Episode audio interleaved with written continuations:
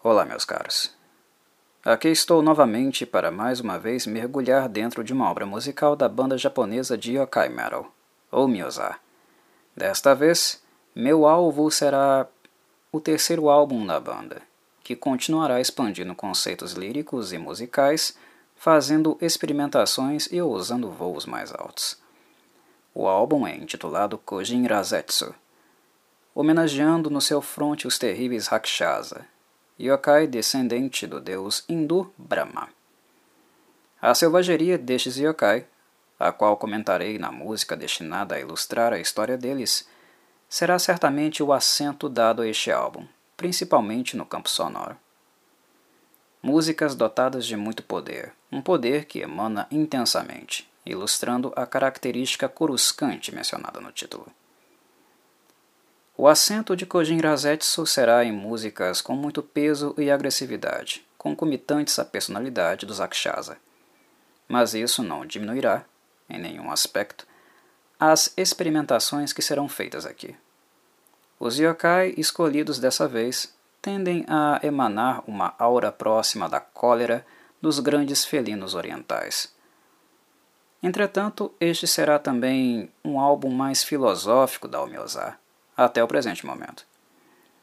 A banda investirá em canções que trabalhem com conceitos e pensamentos oriundos de sua cultura, com influência principalmente do budismo, refletindo com o ouvinte noções cíclicas do início e término de todas as coisas.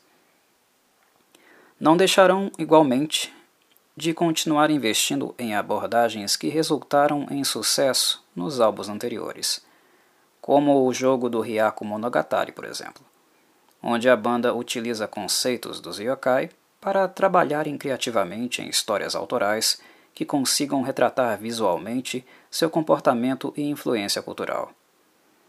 Em Kojin Razetsu, veremos uma tentativa musical mais ousada da Omyoza até este momento.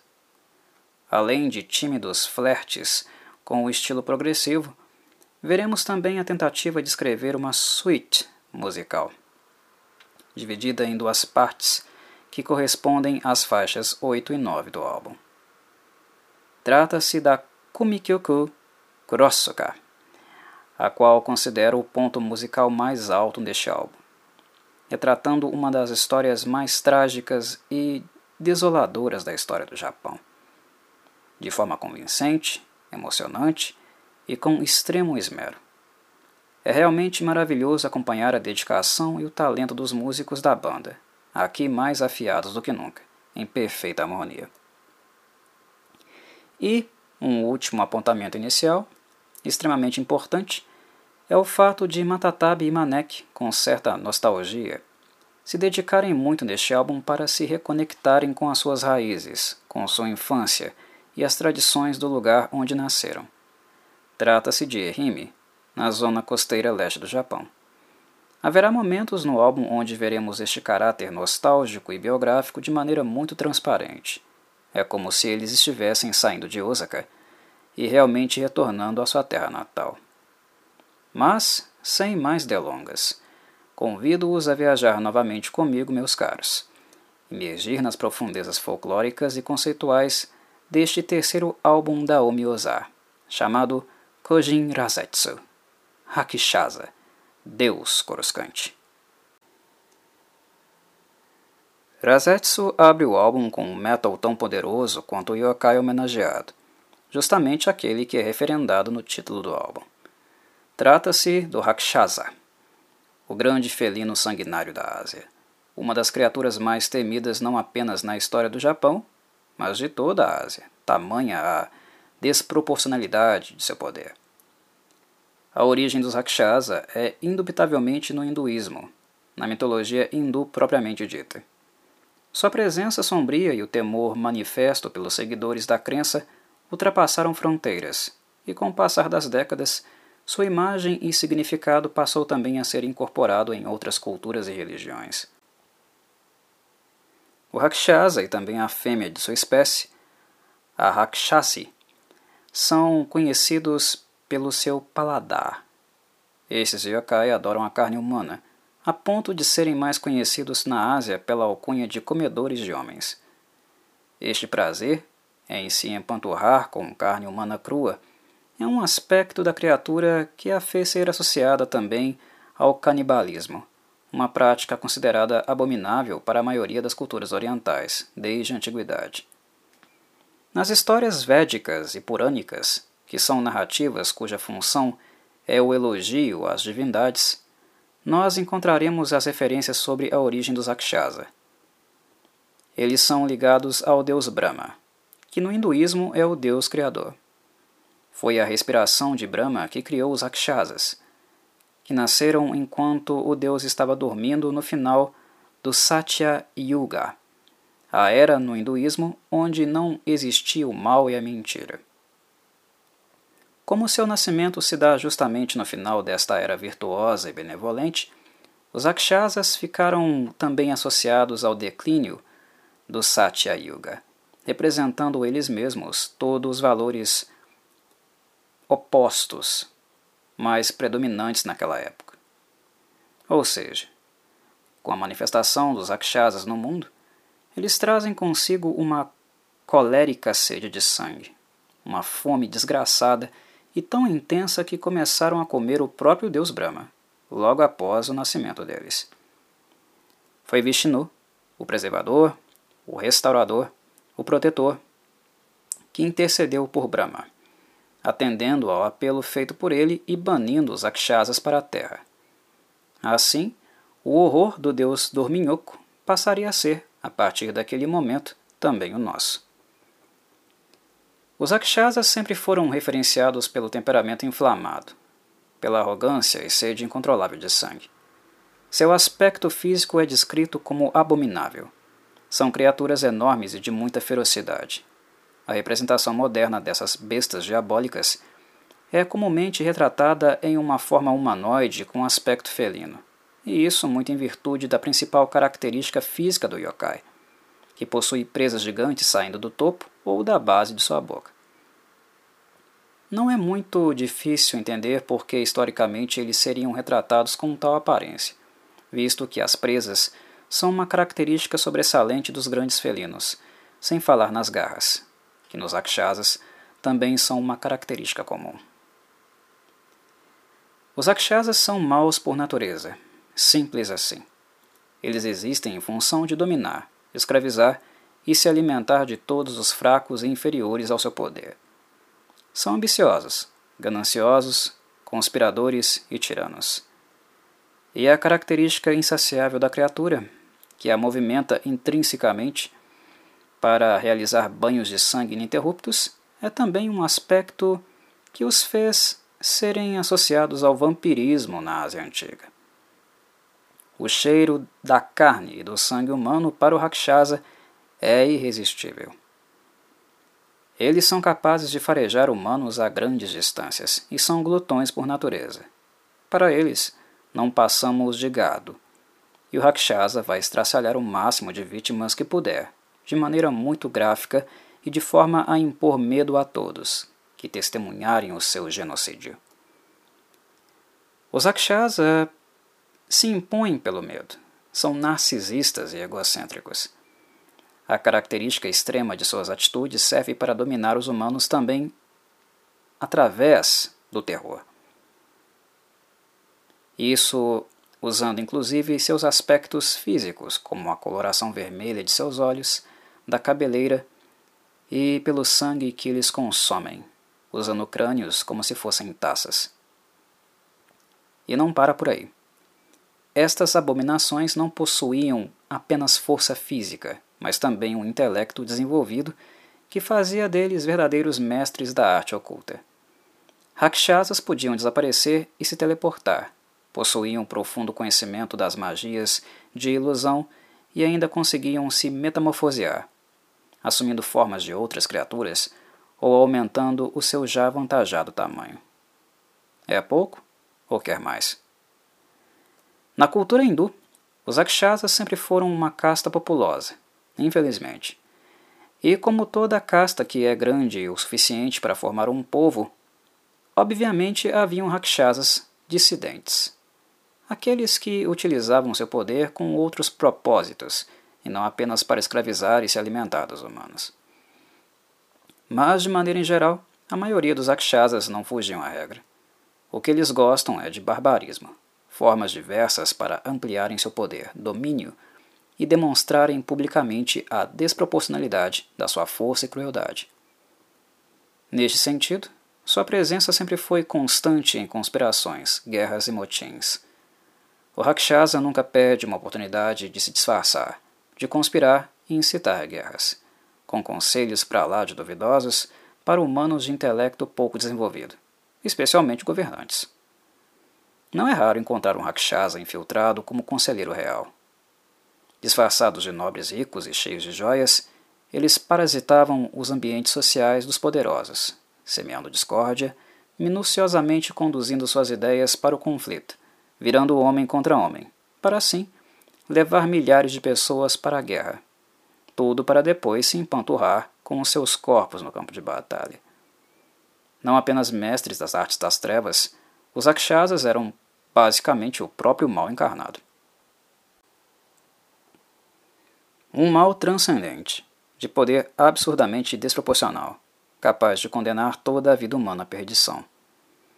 A Omiozá faz uma descrição precisa dessas criaturas nesta canção. Uma forma serena e maligna, sob o manto da escuridão, envolvida por malícia e malevolência. Estes são os dois primeiros versos da música Razetsu, e eles tocam direto no ponto. O Rakshasa se vê e se coloca como um ser superior, é uma criatura que degusta o luxo. Possui refino, mas também muita empáfia, com absolutamente tudo. Gosta que os demais o vejam do chão, olhando para cima. E esta atitude, como todas as demais que possam vir dele, é reflexo da malevolência que pulsa e flui no sangue deste monstro. No seu mundo, como bem diz Kuroneko, até a face da lua é tingida de vermelho o tirano absoluto da raça humana, a imagem literal do governante maligno. O Rakshasa espera pouca coisa de nós: que os homens sejam úteis para saciar seu sadismo e forrarem seu estômago. Que as mulheres povoem e multipliquem seu harém de luxúria, e que se juntem à pilha de vermes quando deixarem de ser interessantes. Afinal, a carne servida ao Rakshasa deve ser apenas fresca ele ordena e exige. Rasetsu é uma ótima canção não apenas para referendar o yokai escolhido para ser o centro conceitual deste álbum, mas para deixar claro, já na primeira canção, como a direção musical do álbum será bastante visceral e agressiva, assim como o temperamento dos Akshasas. A violência e a tragédia serão temas recorrentes, que darão uma estética musical e visual ao álbum digna das obras de J. Horror e a música de abertura é extremamente assertiva no sentido de montar o palco para o que virá a seguir, fazendo uso de linhas de guitarra muito identitárias, riffs rápidos e a ausência de qualquer filler. A mensagem da Omiozá será forte, clara e não deixará margem para a dúvida. Não à toa, Razetsu se tornaria uma das canções mais recorrentes e tradicionais no setlist da banda, em seus shows é um clássico do metal nipônico, sem dúvida. O Boroguruma, a carruagem nebulosa, será o yokai apresentado na segunda música deste álbum. A Oboroguruma é um yokai típico de Kyoto. Em noites enevoadas e enluaradas, os habitantes afirmavam ouvir um carro de boi transitando pelas ruas. Aqueles que saíam para conferir davam de cara com uma carruagem espectral, fantasmagórica, contendo um rosto enorme e grotesco. Elas normalmente ficavam estacionadas próximas das moradias, aguardando a saída das pessoas e as encarando com desejo, logo quando apareciam. A Oboroguruma é representada em rolos de imagens há centenas de anos, e claramente ela é um yokai do tipo Tsukumogami, quando um objeto assume características sobrenaturais e se torna assombrado. Falei previamente desta classe de yokai no canal, e caso queiram saber mais, estou deixando o card acima no vídeo para maiores esclarecimentos. Os pergaminhos da Oboroguruma possuíam um detalhe artístico considerável. Acredita-se que o intuito de sua criação era mais artístico do que propriamente o de revelar ou relatar verbalmente algum acontecimento ou lenda antiga. Obviamente, havia histórias sobre ela, visto que os yokais são fruto da cultura popular, germinados no boca a boca. Mas a maioria das histórias tende a se perder quando não são devidamente documentadas na forma escrita, o que infelizmente é o caso. Toriyama Sekien incluiu a Oboroguruma no seu bestiário e acrescentou uma história para ela, inserindo a criatura no famoso O Conto de Genji, na cena onde Lady Hokujo e sua rival Lady Aoi competiam por uma vaga de estacionamento, ambas distribuindo sopapos dentro de uma carruagem. Os carros de boi já foram muito comuns na capital do Império Japonês. Foram por muito tempo o principal meio de transporte urbano. Eles eram literalmente o táxi de época dos japoneses. Conta-se que, em período de festividade, o fluxo de pessoas nas cidades aumentava alarmantemente e os taxistas acabavam transformando a competitividade em violência.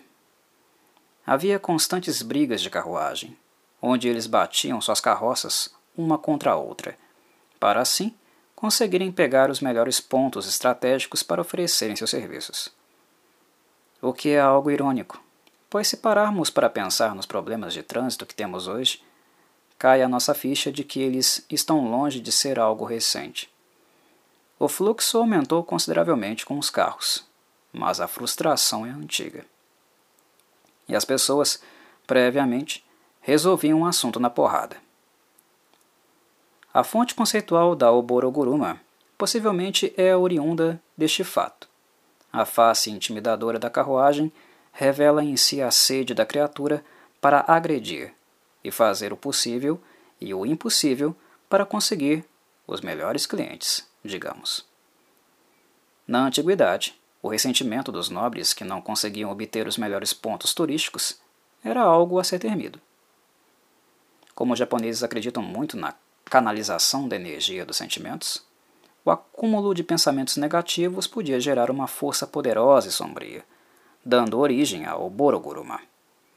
Materializada através da ira dos nobres que perdiam essas brigas de carruagem e não conseguiam reservar os melhores pontos. A composição da Omiozá retrata de maneira condizente essas nuances. Novamente, a música se destaca pela agressividade de riffs metálicos, mas alternados com um vocal sereno e meditativo de Kuroneko. Ela narra as passagens de maneira tranquila, intercalando com um ataque das guitarras, até o ponto em que a vocalista também explode no refrão, no refrão narrando a investida poderosa e colérica das carruagens. Os solos são plásticos, charmosos e melódicos, servindo novamente como o plano de fundo que antecede um novo ataque da Oboroguruma, aquele que encerraria a canção. Kirameki, que significa radiância, é a terceira canção do álbum. Nela, acompanharemos verbalmente uma explosão de calor que vinha sendo acumulada pela energia das duas canções prévias.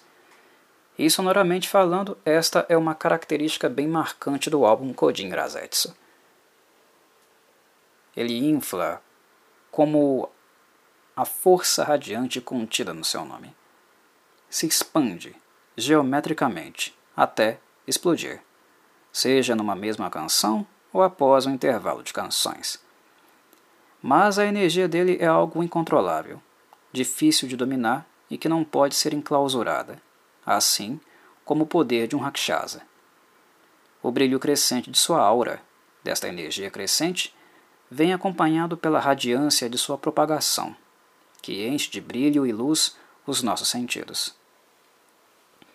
No entanto, na prática, a energia canalizada pela Omiozá é tão expansiva como o Rakshasa, mas ao contrário da natureza dele, aqui ela é completamente positiva, avessa à essência perversa do grande lote felino. Kiramek é uma música que irradia comunicação, incentiva a liberação de sentimentos profundos, fazer um Big Bang com toda a energia que habita dentro de você. Ela claramente foi escrita para ser tocada ao vivo. Será um momento de explosão e celebração intensa nos shows. É uma música bastante simples, estruturalmente falando, que remete ao que há de mais corriqueiro em estilos como hard rock, por exemplo. Mas ela é bem mais pungente. Ela empurra e encoraja o público.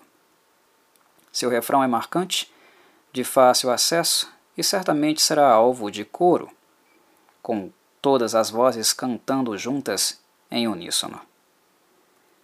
Kiramek nos motiva a abrir nossos corações, a mudarmos os nossos olhares como se libertados estivéssemos sendo por um doce encantamento. Roga-nos para expormos as falsidades deste mundo obscuro, em preenchê-lo assim com a luz, uma luz tão intensa como a luz radiante do sol. Algo que podemos fazer juntos, coletivamente, utilizando, utilizando como combustível o embrião ardente de nossos corações. Em suma, é uma excelente música de transição que estimula a continuidade do álbum. Não deixa a peteca cair e nos impulsiona adiante para irmos de encontro com as demais sete canções que ainda virão. O Shione Matsuri dá prosseguimento ao álbum com uma música verdadeiramente épica. Não apenas pelo andamento e estrutura musical escolhida pela Omeozar, que aqui executará uma música longa e relativamente poética, mas também pela forma grave e sólida na qual a música é apresentada, com breves momentos de referência ao Doom Metal, que se encaixa perfeitamente com a aura transmitida pelo Ushione, o yokai homenageado. E não para por aí. A Omiosa ainda consegue construir uma aura ritualística sensacional, algo milimetricamente inserido na ambientação para ser representativo do festival que está sendo contemplado, o Ushione Matsuri. É realmente impressionante como esta canção é repleta de elementos musicais, mitológicos e culturais. É uma delícia mergulhar no canto em forma de sussurro de coroneco acompanhado de riffs tão densos e graves que nos fazem questionar como algo tão doce e singelo como a voz da vocalista pode combinar tão bem com tamanha fúria agressiva que ecoa dos amplificadores, onde estão conectadas as guitarras. Mas esta é a magia que perpassa as composições da Omiosa. Este contraste entre os extremos que magnificamente exercem uma relação mútua através dos versos, solos e refrões. Falando um pouco do yokai, o Shione certamente é bem conhecido do povo japonês, principalmente daqueles que vivem mais próximos da costa, próximos do mar. O demônio boi, como sugere seu nome, é constantemente relembrado pela cultura e habita o imaginário da população que tem no mar o seu modo de vida e subsistência. Sempre carnívoro, e não apenas de peixe ele gosta de se alimentar, o Shione por séculos foi o terror do Japão ocidental. Seu formato possui muitas variações, de acordo com o vilarejo onde a história é contada. Mas o que se mantém constante é a aparência bovina, o traço inalterado do seu aspecto demoníaco. Do pescoço para cima, sempre um boi. Do pescoço para baixo, qualquer coisa que seja materialmente compatível com os piores pesadelos. Há algumas configurações históricas onde ele foi representado com uma cabeça de Oni e um corpo de aranha, ou até mesmo um gato. Ou com cabeça bovina e um corpo coberto por um kimono, algo que o faz ser lembrado como a versão japonesa do Minotauro. Apesar desta morfologia variável, e no entanto única, o Shione possui, como eu disse, traços recorrentes, físicos e mentais. Os mentais são representados pela selvageria do seu comportamento e pela crueldade das suas ações. Os Ushione espreitam, intimidam e atacam vilas usando sua baforada tóxica, envenenando humanos e degustando sua carne territoriais, eles não admitem qualquer aproximação dos seus coveis. E na costa, seu ambiente principal de caçada, eles também dificultam a vida daqueles que buscam no mar uma forma de sustento. Aqueles que desejam caçar peixes para sobreviver acabam sendo devorados pelos Oshioni, cientes de nem sempre precisar ir em direção à comida, que é só esperar que ela mesma virá em direção à sua bocarra. Existem também variações comportamentais nos relatos acerca de yokai. Eles podem variar de maquinadores estratégicos, que são mais cautelosos durante a prática predatória, ou serem verdadeiros demônios truculentos. Os mais fortes atacam vilas sem o menor receio, destruindo casas e causando verdadeiro caos na vida dos aldeões. Além de destruir suas propriedades, eles também são um tipo de yokai associado a doenças, causando epidemias por onde passam e também maldições. Para um yokai que normalmente é apenas associado às costas rochosas das praias do oeste do Japão e às montanhas de Shikoku, certamente na antiguidade as pessoas deviam ter um medo enorme de fazer turismo nesses locais. Diferente da grande maioria dos yokais, estes malditos não são solitários. Eles gostam de atacar em bando. Algo que é proporcional ao seu, ao seu aspecto bovino, de gado, coletivo. Um gado de doenças e maldições. E este comportamento coletivo não se reduz apenas à sua, à sua espécie. Os Ushioni não se organizam apenas entre si. Eles não apenas atacam humanos em grupo, mas também cooperam com outros yokai para um bem comum, que no caso é um bem para eles e um mal para nós. Um grande banquete sangrento, onde o prato principal são os cadáveres dos humanos. A versão do Shione Aranha, do norte de Kyushu e do oeste de Honshu, é frequentemente apresentada como um parceiro da Nuriona e também da Isoona, que utilizam seu poder para atrair homens inocentes em direção à maré. Quando eles se aproximam, atraídos pelo encanto delas, o Shione os surpreende, atacando-os até a morte. Posteriormente, os yokai dividem a refeição entre si. Algo que certamente eu não poderia me esquecer de mencionar aqui na descrição desta música é como ela também está associada ao famoso festival Ushioni Matsuri. Nos vídeos anteriores dessa série, eu já havia mencionado aos ouvintes que a origem de Matatabe, baixista e principal compositor da banda, é Ehime, uma região costeira do Japão. E o Ushioni Matsuri, por sua vez, coincide totalmente com a história de vida dele, visto que é justamente em Ehime que acontece a versão mais famosa do festival. O nome deste festival é Warei Taisai Wajima Ushioni Matsuri, realizado em Wajima, Ehime. Trata-se de um evento de purificação realizado entre os dias 22 e 24 de julho. De acordo com a obra Nihon Gaishi, História Não Oficial do Japão, escrita por Haisanyo, na década de 1880, o festival também tem correlação com as duas tentativas fracassadas de invasão da Coreia, principalmente a segunda, no cerco de Jinju, em 1593. A infantaria japonesa foi comandada pelo daimyo Toyotomi Hideyoshi, um guerreiro, general e político. Segundo o relato, os japoneses adotaram uma estratégia semelhante, mas não totalmente igual à utilizada pelo cavalo de Troia. Eles construíram um, um para alojar soldados internamente, protegendo-os para que não fossem alvejados pelas saraivadas de flechas. Sendo assim, eles puderam se mover e atacar a fortificação pelos fundos. O festival, no formato que hoje é mais conhecido, passou a ser realizado em 1950, mas foi apenas em 1967 que o desfile do Ushione passou a ser realizado. Na época, ele ainda possuía o nome de Watima Syoku, e o nome atual só foi adotado a partir de 1996. O desfile do Ushione simula a movimentação da infantaria na guerra, com várias pessoas sob o boneco representativo do yokai, abaixo dele, caminhando e exibindo o mesmo para o público.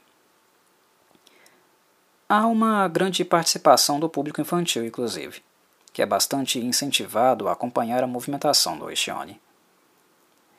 No primeiro dia, o festival dá a largada com o carnaval Wajima Gaya, um evento de dança onde os jovens desfilam pela rua Kisaya e pela rua Ushione, dançando com uma música composta pelo artista Ryudo Uzaki.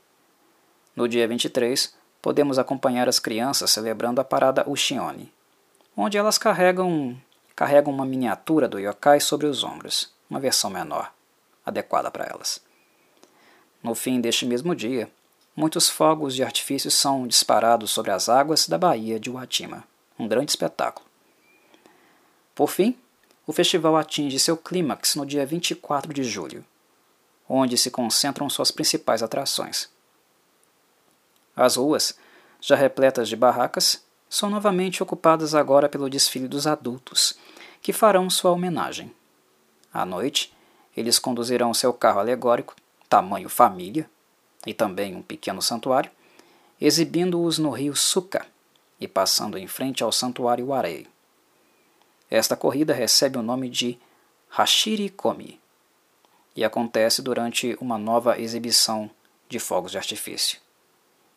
O grande yokai é acompanhado por vários homens, com tochas, e o festival finalmente termina no rio Suka, onde todos competem para obter um símbolo sagrado que fica no topo de uma haste de bambu, que se eleva metros acima da água. Com aproximadamente 6 metros de altura, os ushiones são feitos com armação de bambu e enfeitados com uma máscara demoníaca.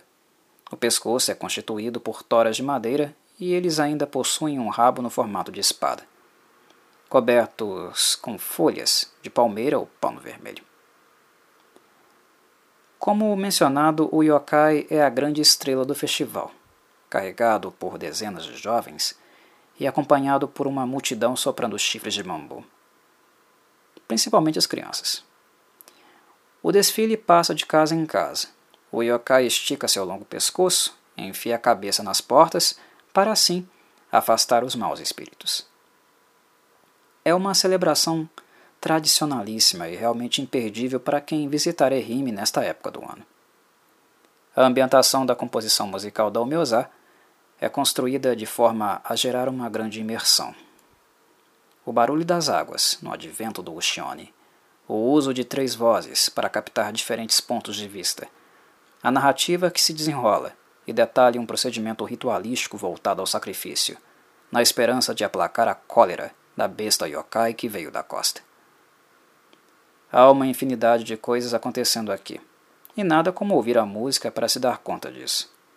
A música ainda utilizou referências bibliográficas na parte lírica, retiradas da forma literária conhecida como Hyakunin Ishu, que são antologias onde cada autor escreve um poema para ela. Ryakunin Ishu significa literalmente 100 pessoas, um poema, cada. A Omyoza, no caso, utilizou dois poemas waka, típicos do período Heian, dos autores Renjo e Minamoto no Sanetomo. O álbum então chega à sua metade com a música Karasu Tengo, o tengo com formato semelhante às aves em geral, não apenas os corvos. Recentemente eu fiz para o canal um tópico longo apenas para falar dos tengo, suas origens e modificações históricas. Deixarei o card acima para vocês acessarem o conteúdo e se aprofundarem melhor no assunto. Embora existam diferenças marcantes entre a forma dos tengo, como expliquei neste vídeo que acabei de mencionar, esta música da Omeozá concentra maior atenção no Kotengo, na forma realmente mais aviária do yokai, a mais subalterna. Os Kotengos se assemelham a grandes aves de rapina, mas com características humanoides e quase sempre trajados com vestes de um Yamabushi, um eremita ascético e místico. Eles sempre andam armados, equipados com uma indumentária frequentemente roubada dos lares e templos humanos. Mais do que um fetiche, eles são verdadeiros mestres das artes marciais, visto que muitos deles têm origem após a morte de habilidosos guerreiros que não conseguiram atingir o caminho da iluminação. Os Kotengo tendem a se comportar mais como pássaros selvagens do que como pessoas. Dificilmente eles deixam de agir de forma, forma hostil com alguém, principalmente com aqueles que se aproximam de seus territórios. Eles têm preferência por uma vida solitária e só se organizam em grupos em prol de um objetivo maior. São também verdadeiros lixeiros, algo que os aproximam um pouquinho né, dos corvos reais, se pararmos para pensar. Esses yokai furtam e acumulam qualquer bugiganga que encontram pelo caminho, desde objetos sem valor até joias raras e itens mágicos. Barganhas são com eles mesmo. Eles adoram fazer trocas e pechinchar, principalmente em proveito próprio. Talvez seja na barganha que possamos observar o momento mais social deste yokai, onde ele faz maior contato e tagarela verborragicamente. Em situação normal, ele fica mais disposto a bicar, jogar pedras naqueles que se aproximam, sem o menor pudor. Necessário dizer que eles são muito birrentos. Quando seus planos individuais ou coletivos são frustrados, eles são capazes de causar uma tremenda anarquia. Imagine um ataque de um grupo de corvos em conjunto, como represália a alguém.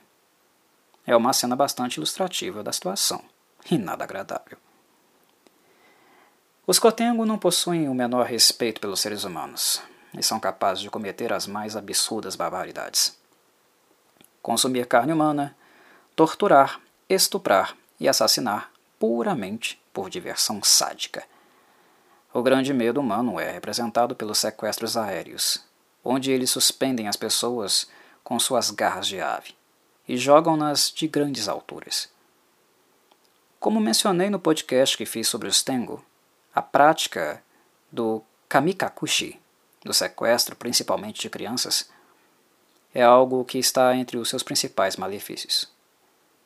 Em muitas histórias sobre kamikakushi, as crianças conseguem escapar do tengo e retornar para casa. Mas não é raro também encontrarmos muitas outras histórias que terminam em tragédia. Certamente elas são narrativas simbólicas e mais ilustrativas da negligência dos pais. Um cotengo amarrar uma criança na copa de uma árvore, apenas para se deliciar com seus gritos de desespero, não é algo raro. Há também relatos de algo bem grotesco, que eles costumam forçar os humanos a fazer. O consumo de fezes, nham nham. Eles ameaçam, agridem e, através de todos os modos de coerção possíveis, eles obrigam os seres humanos a comer fezes, até serem tomados pela loucura. Grotesco, mas não surpreendente. Os tengos são famosos por todos os tipos de profanações e as mais comuns são certamente aquelas que realizam na forma de heresia, onde eles insultam templos, costumes e dogmas e profanam, abusam, rebaixam qualquer nível de dignidade média. A aparição de um cotengo dificilmente deixa de ser má notícia. Eles são verdadeiros agentes do caos. No entanto, existem também versões mais brandas relacionadas a eles, como na história do grande herói Minamoto no Yoshitsune, que, segundo a lenda, foi treinado nas artes marciais por eles para dar cabo de sua vingança. Eles também são descritos com bastante acento feito ao senso de humor, mesmo que este seja, na maior parte do tempo, um humor muitíssimo negro. Embora habilidosos marcialmente, algumas histórias dão a entender que nem sempre eles são muito inteligentes, diferente dos Daitengo. Existe uma infinidade de contos folclóricos onde os Kotengos são enganados, trocando itens mágicos por bugigangas sem o menor valor ou até mesmo fornecendo informações valiosas sem uma contrapartida correspondente. De comum acordo, Os textos dão a entender que os Kotengo são tolos devido ao fato de hiperestimar a si mesmos e subestimar todos os outros, que sempre olham com desprezo.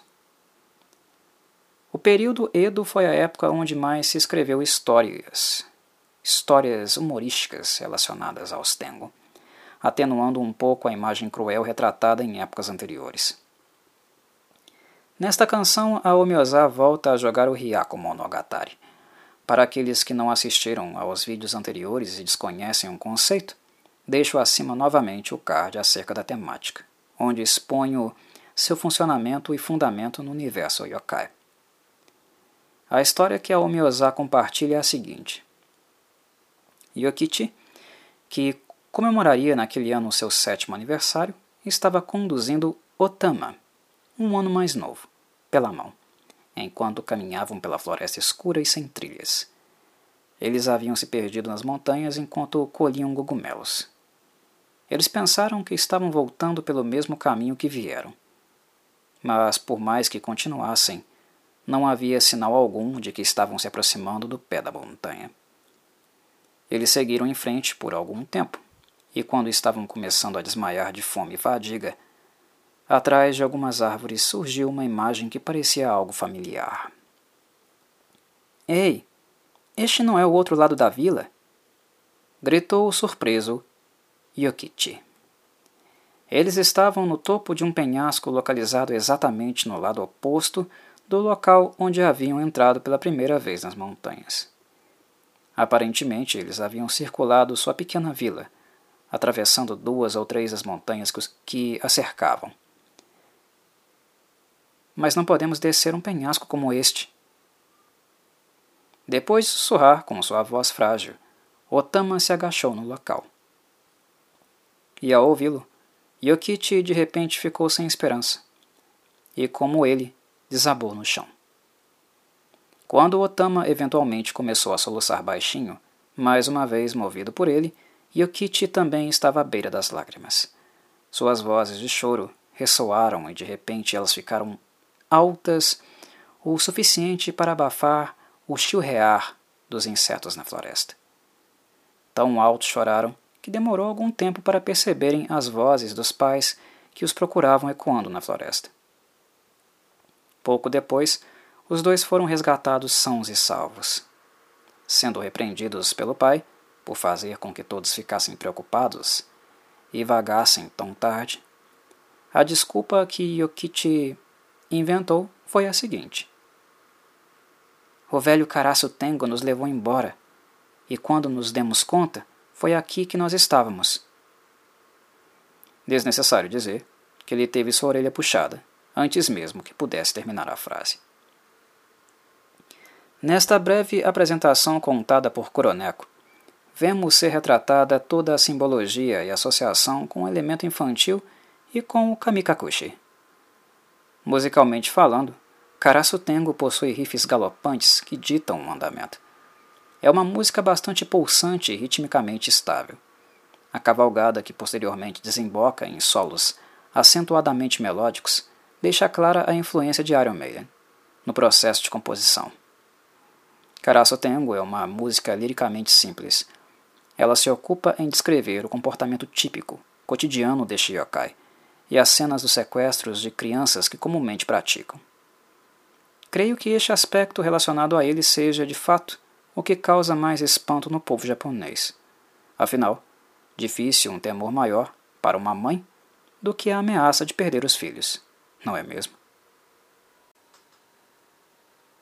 Kageru Ninpocho, sexta faixa do álbum, dá prosseguimento às composições da série dos Pergaminhos Ninja. Será-nos apresentado liricamente o Jutsu da Neblina de Calor, numa estrutura musicalmente influenciada pelo estilo britânico do Judas Priest. Curiosamente, há alguns momentos da estrutura musical onde poderemos notar brevemente a característica do estilo progressivo. Neste momento da carreira, isto ainda era algo tímido por parte da Almeozar, mas futuramente passaria a ser muito mais explorado e apreciado. O traço progressivo se faz um pouco perceptível principalmente se tivermos atenção ao que o baterista Thor está fazendo.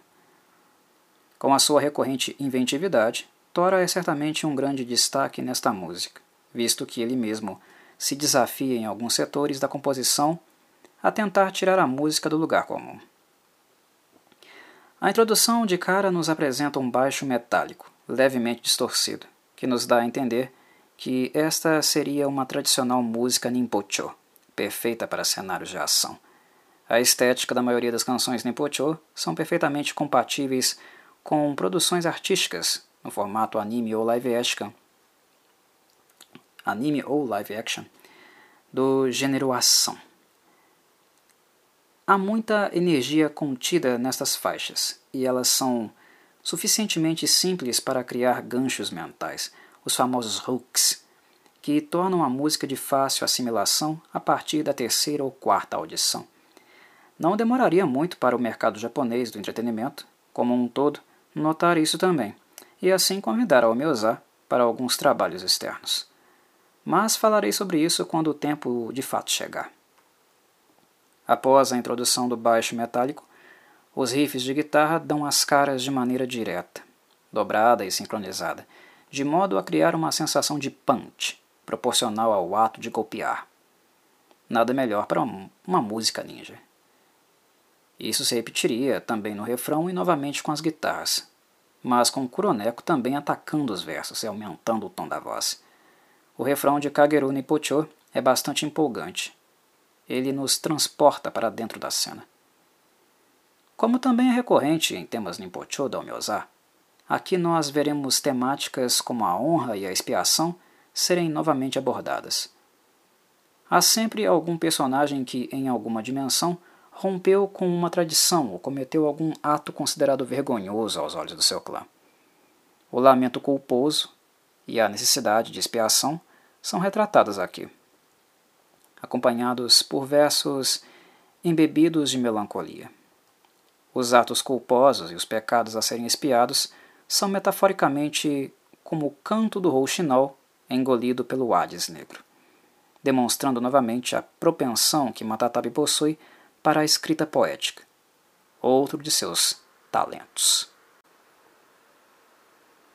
Tsukini Murakumo Hana Nikaze, Lua nas nuvens, flores ao vento, chega para nos apresentar a balada do álbum, que inclusive foi escolhida como o single principal de divulgação. Embora o termo balada tenda a fazer com que o senso comum aponte para algo direcionado ao romance ou dores de cotovelo, isso é algo que na Omiozá dificilmente acontece. Esta canção, mesmo sendo esteticamente mais serena e leve do que as demais composições do álbum, que claramente são muito inflamadas e coléricas, opta por uma direção um pouco mais melancólica e reflexiva, seguindo os ditados e pensamentos associados ao conceito principal que ela decidiu abordar. Novamente, de forma poética. A noção cíclica do início e término de tudo, que estará sendo sussurrada e cantada pelo dueto de Croneco e Matatabi. Há algumas noções relacionadas à visão budista da existência sendo abordadas nesta canção. Antes de tudo, o uso do vocábulo manas já nos dá um indicador da postura assumida pelos vocalistas ao verbalizar seus sentimentos. Os manas significam uma mente ativa, uma atividade de cunho espiritual. E é isso que Kuroneko e Matatabi estão fazendo nessa canção, em constante diálogo. Estão colocando seus espíritos para entrar em contato e juntos fazerem uma reflexão profunda sobre a finitude. O título possui um significado cíclico, como eu havia falado. Através da observação da lua cheia e do banho de luz que ela promove, as flores de cerejeira se dispersam, carregadas pelo vento. Elas nos dão uma sensação de término, da beleza dos últimos momentos retratados pelas pétalas que eram formosas quando nasceram, e agora o são pela última vez, quando espalhadas pelo vento. Elas nos dão o seu último adeus. A música comunica através deste espetáculo visual que todos os elementos, todos os momentos felizes serão também acompanhados por problemas, e ainda que todas as coisas boas em algum momento chegarão ao fim. É algo relativamente triste de contemplar, é verdade, embora hipnotizados ficamos com as pétalas de cerejeira, banhadas pelo luar e servindo de alegoria para uma despedida. Mas, ao mesmo tempo, é a constatação de um universal da vida, pelo qual todos passamos, enquanto seres vivos, em cada momento de transição, nas várias faixas etárias, e que algum dia não haverá mais nenhuma pela frente, e nós encontraremos então nosso vindouro fim. O álbum segue para a oitava canção, que na verdade é a primeira parte da primeira Kumikyoku da história da Omyoza. É neste terceiro álbum que a Omyoza expande ainda mais seus horizontes musicais, se desafiando a escrever uma suite musical, totalmente conceitual e em dois movimentos, divididos entre as faixas 8 e 9 do álbum. E a história folclórica escolhida para fazer este empreendimento é também uma das mais clássicas, trágicas e desoladoras da história do Japão. Trata-se de Kurosuka, a história da Onibaba, ou, como é mais conhecida, o Goblin de Adashigahara. Pessoalmente, sempre quando leio as fontes sobre a história da Onibaba, sou invadido por um misto de terror e amargura.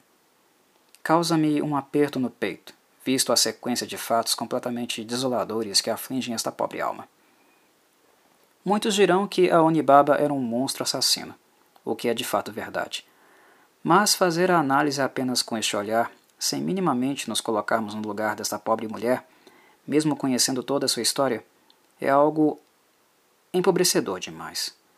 Perderíamos uma chance preciosa para tirar lições deste maravilhoso e igualmente sombrio conto folclórico. É importante nos colocarmos no lugar desta mulher, quebrada, e estarmos cientes da profunda solidão, das tentações sofridas pelos espíritos malignos, o trauma causado por matar sua própria filha por engano, a sua imersão num fosso abismal de loucura e escuridão. Quando leio a história da Onibaba, tento pensar e pesar também o mal que ela causou, mas também as seguidas violências cruéis e privações às quais ela foi submetida. Algo profundamente triste, de dar nó na garganta também. A história da Onibaba coincide com a total perda da dignidade, uma situação de completa miséria e abandono que nenhum ser humano deveria passar. É simplesmente cruel demais. E mais cruel ainda, esperar que a mente de um ser humano se mantenha intacta perante a tudo isso. Não à toa um monge teve pena da pobre mulher e ajudou seu espírito sofrido finalmente repousar. Esta primeira parte da Suite de Kroska chamada Adashigahara, relata os acontecimentos na região de mesmo nome e como a pobre mulher viria a se tornar um monstro desgranhado e canibal. Narra o processo onde sua mente foi aos poucos definhando, o momento crítico onde o trauma se instaura e a culpa que a levou a perder completamente a sanidade, qualquer vestígio humano que ainda lhe restava. Não preciso dizer que, além do meu gosto pela história, uma de minhas preferidas do folclore japonês, também considero essa, essa suite, como um todo, o momento lírico e musical mais surpreendente deste álbum. Anteriormente, eu já havia me dedicado a falar sobre Kurosuka de maneira mais detalhada. Deixarei o card acima no vídeo para que possam consultar a playlist Japão e Literatura e assim terem a total dimensão da história dolorosa dessa mulher, que através de uma cadeia de eventos lamentáveis se tornou talvez o monstro mais miserável da história do Japão. Assistir ao vídeo é imprescindível para que consigam observar o conto através de diferentes óticas, algo que eu fiz nele, utilizando mais de uma fonte.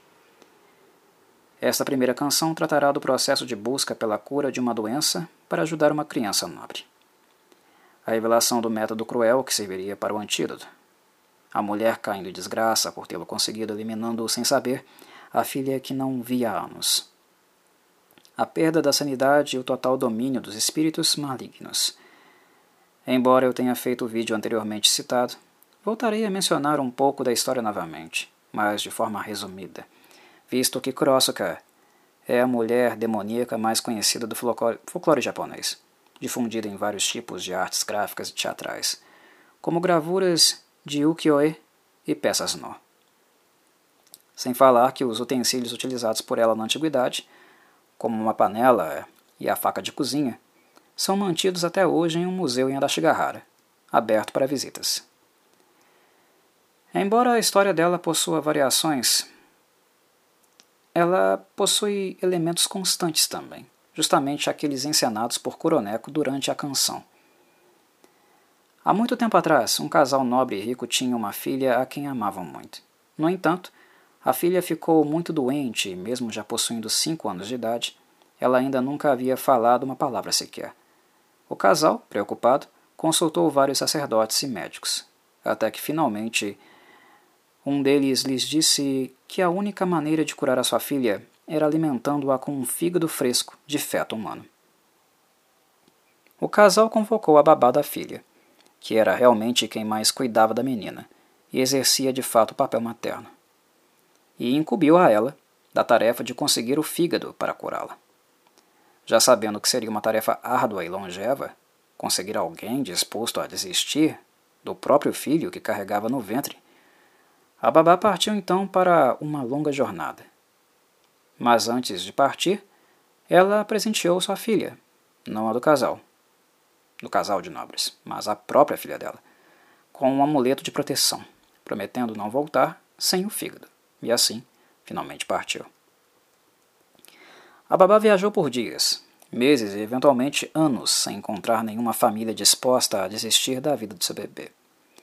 Eventualmente, suas viagens a levaram aos pântanos de Adashigahara, em Fukushima.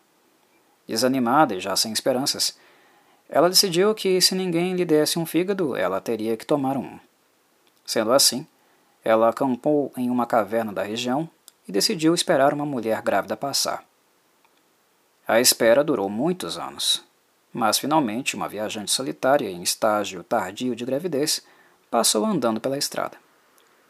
A babá, então, a emboscou, dominou-a e a matou com uma faca, abrindo sua barriga, matando também o feto e retirando o fígado fresco.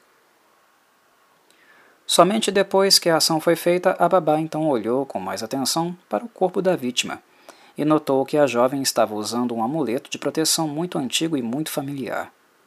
Ela se deu conta de que era o mesmo que ela havia presenteado à filha há anos atrás Tal descoberta encheu de sofrimento e completo desespero, uma dor tão profunda que a levou à loucura, e também a transformou em yokai. Um acontecimento trágico, perturbador, que será brilhantemente narrado e interpretado por Kuroneko na primeira parte da suíte. Aomyoza também dedicou algumas notas à história fazendo uso do Hyaku Monogatari, eles escrevem da seguinte forma, já intercalando com a segunda parte da suíte, que será apresentada na próxima música, Kikoku Shushu, onde a Onibaba, a babá nebonica, receberá a visita do monge budista e dará a ele o seu testemunho. Assim escrevem. Não consigo entender por que um monge viajante como você gostaria de ouvir a história de uma velha como eu. Mas como você insiste tanto, eu lhe direi. Há muito tempo servi em um castelo como babá de uma princesa. A princesa era a garota mais doce que alguém poderia encontrar, e eu cuidei dela como se ela fosse minha filha. Na verdade, uma vez eu tive uma filha, a qual tive também que deixar de lado assim que ela nasceu. Dediquei todo o coração, todo o meu amor à princesa. Senti que servi-la era minha expiação pelo que aconteceu com minha própria filha, e meu amor por ela só cresceu com o tempo. De qualquer maneira, a jovem princesa sofria de uma doença. Não importava quantos médicos excelentes consultássemos, o veredito era sempre que ela não tinha muito mais tempo de vida. Eu pretendia fazer tudo o que pudesse para salvar a vida da princesa. Por isso visitei um adivinho popular para perguntar se havia uma maneira de salvar a princesa. O resultado da adivinhação foi o seguinte: se ela comesse o fígado de um bebê por nascer, ela viveria. Sim, estou ciente de que é uma coisa horrenda. No entanto, eu não me importava se cairia nas profundezas do inferno se para isso salvasse a princesa. Deixei o castelo e viajei sozinha. Fui para Osho e montei uma cabana rústica no rio Abokumagawa, esperando viajantes perdidos em sua jornada. E finalmente um dia uma mulher grávida passou. Ela disse que precisava encontrar certa pessoa antes do filho nascer. Mas isso não era da minha conta. O fato é que não havia chance de eu deixar essa oportunidade escapar. Então esperei que ela adormecesse. Abri seu estômago e peguei o fígado da criança.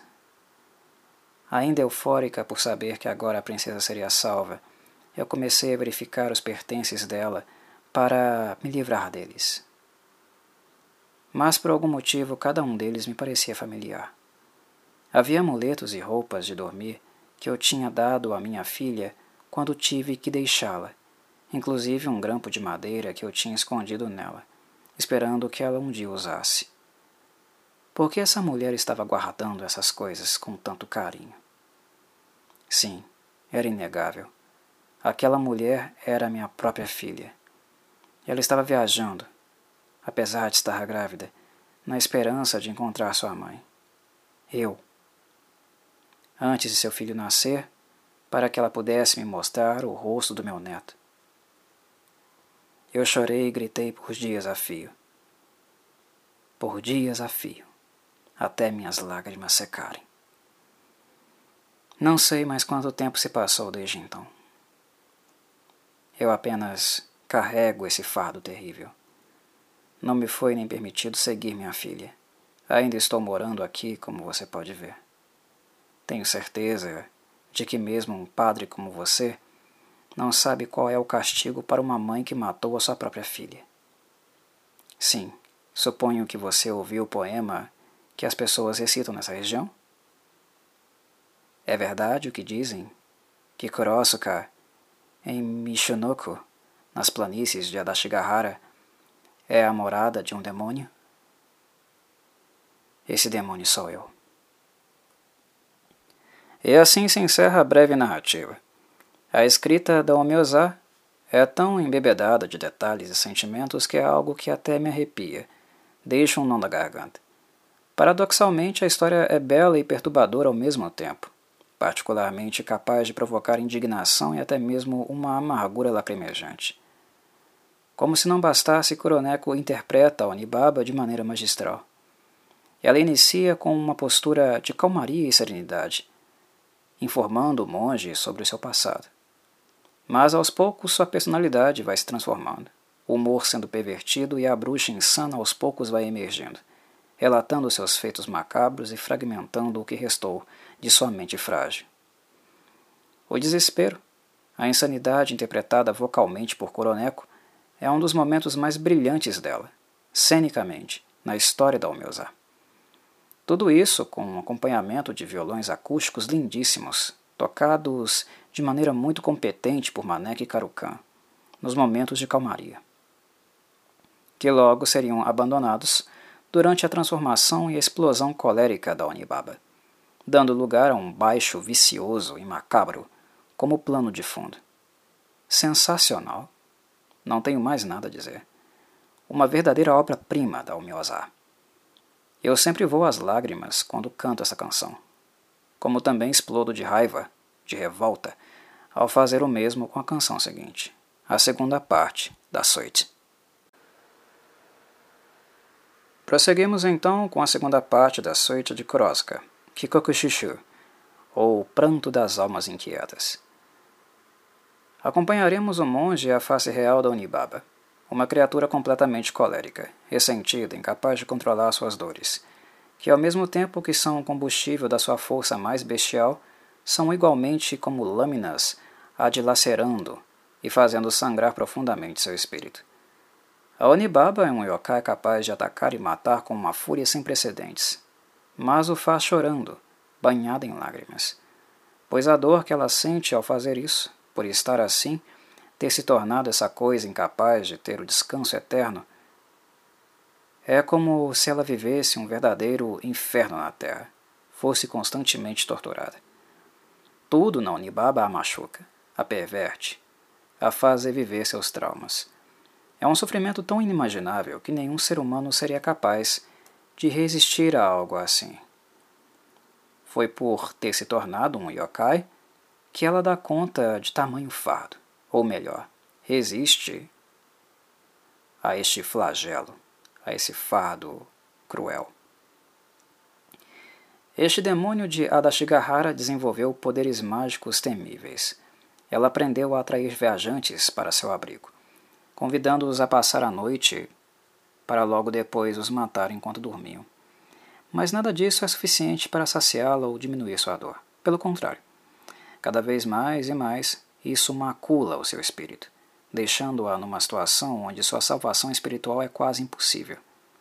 Ela permanece nos pântanos de Adashigahara, sozinha, jogada nas pilhas de ossos, mergulhada no sangue de suas chagas, incapaz de dar fim à própria existência. No decorrer da história japonesa, nós veríamos a salvação da Onibaba acontecer apenas na versão No, onde esta mulher demoníaca é eventualmente visitada por um monge budista viajante, que ela também planejava matar para saciar sua fome. Enquanto ela momentaneamente saiu para recolher lenha, o monge encontrou uma sala cheia de cadáveres e ossos, e assim a reconheceu, soube que a lenda era real. Ela o persegue, mas é incapaz de dominá-lo graças às orações budistas por ele rogadas, capazes de expulsar toda a corrupção e os espíritos malignos de seu corpo, banindo-os para sempre. Quando as entidades se foram, a babá voltou a assumir a forma de uma mulher idosa. Agradeceu ao monge e finalmente veio a falecer. O monge então enterra seus restos mortais e constrói uma cova entre os montes negros que ela por anos assombrou. Este é outro ponto turístico passível de visita no Japão. Novamente, a interpretação da banda é magnífica. Kuroneko é inacreditável. É lindo como ela consegue sair da serenidade à loucura na primeira parte da suíte. E agora, no momento de encerramento, como ela encarna totalmente a faceta mais diabólica da Onibaba, se revelando um yokai frenético e sedento de sangue. Tecnicamente falando, é importante notarem aqui a altura que Kuroneko está cantando, as notas que ela atinge. Não apenas competente cenicamente, a japonesa é uma vocalista extremamente virtuosa. A quantidade de conteúdo emocional envolvido na forma como ela se doa para apresentar e representar a Onibaba certamente colaborou muito para que ela cantasse com tamanha intensidade. E este é um dos pontos admiráveis de Kuroneko. Ela realmente leva o trabalho dela muito a sério. Kikoko Chuchu ainda ganha uma camada adicional na sua roupagem em virtude deste segundo movimento da suite ter deixado de ser um monólogo e se transformado em diálogo, representativo da tentativa de assassinato e ao mesmo tempo da salvação. Matatabi assume o papel do monge budista, lançando consagrações enquanto tenta fugir do monstro, e assim, com a força de sua fé, finalmente consegue dar paz para a miserável mulher, mulher infestada por demônios. Musicalmente, a banda acompanha tudo com muita intensidade, com riffs de guitarra e batidas de bateria que nos colocam literalmente dentro da cena da caçada frenética e insana da Onibaba. Volto a reforçar. Que Sweet, uma verdadeira obra-prima. E finalmente, chegamos mais uma vez no momento tradicional de despedida da banda, na décima e última música do álbum. Como de costume, é hora de abandonar as energias negativas e todos juntos, com uma só voz, celebrar novamente a jornada e as graças adquiridas através dela. A música da vez é Orabinahai, que significa literalmente grite. Esta canção não deixa de transmitir a vibração muito característica de um Matsuri. Basta prestar atenção e conseguirão associar. É como se Matatabi e Manek tivessem ficado nostálgicos durante este álbum, desejosos para revisitarem suas raízes de rime. Creio que é possível afirmarmos sem receio que, embora esta seja mais uma canção de agradecimento da banda, ela não deixa de ser um pouco biográfica dos dois irmãos. É possível imaginar os dois ainda pequenos, moleques tampinhas, principalmente Manek, em termos de tamanho, participando do Matsuri em rime, correndo atrás dos carros de Uchione e fazendo algazar. Certamente, esta música tem odor de infância para os dois. Já que a proposta é fazer mais uma vez um encerramento repleto de energia positiva, nada como ficar nostálgico e fazê-lo como se fazia na infância, que ficou distante no tempo, mas não morreu no coração. A nostalgia certamente se traduz em satisfação por estarem vivos e conseguindo celebrar, conseguindo tornar seu sonho real através da Omiozá, que aos pouquinhos, com mais um álbum, vai enriquecendo seu já precioso catálogo, um verdadeiro baú do folclore japonês. Como já havia acontecido no álbum anterior, Orabi Nahai deixa muito claras as colocações que estou fazendo. Nesta canção, Matatabi usa e abusa do dialeto de Rime, que, como mencionei na análise do álbum anterior, é apenas um dos vários dialetos regionais que existem no Japão. Para os habitantes da prefeitura de Ehime, Orabinahai verbalmente deve fazer total sentido, embora perdidos fiquem os demais japoneses não nativos daquela região. Mas isso não é um problema, visto que Matatabi utiliza o fã-clube original da banda, o Shikigami Club, para fazer elucidações, esclarecimentos e deixar algumas curiosidades. Orabinahai não deixa nada a desejar em comparação às músicas de algazarra dos, dos álbuns anteriores. Ela é feita para puxar couro. Enquanto Matatabi pronuncia rapidamente os versos com uma voz cômica, a banda grita alguns termos-chave para o público repetir em resposta. Este tipo de interação é sempre muito lúdica em shows ao vivo. Faz com que a plateia se sinta realmente parte da celebração uma parte importante dela, e colabora inclusive para criar um laço emocional ainda maior com a banda. Particularmente eu gosto dos verbos onde Matatabi constata como pode ser cansativo um show de metal. Quanta energia ele demanda do público quando este se envolve realmente.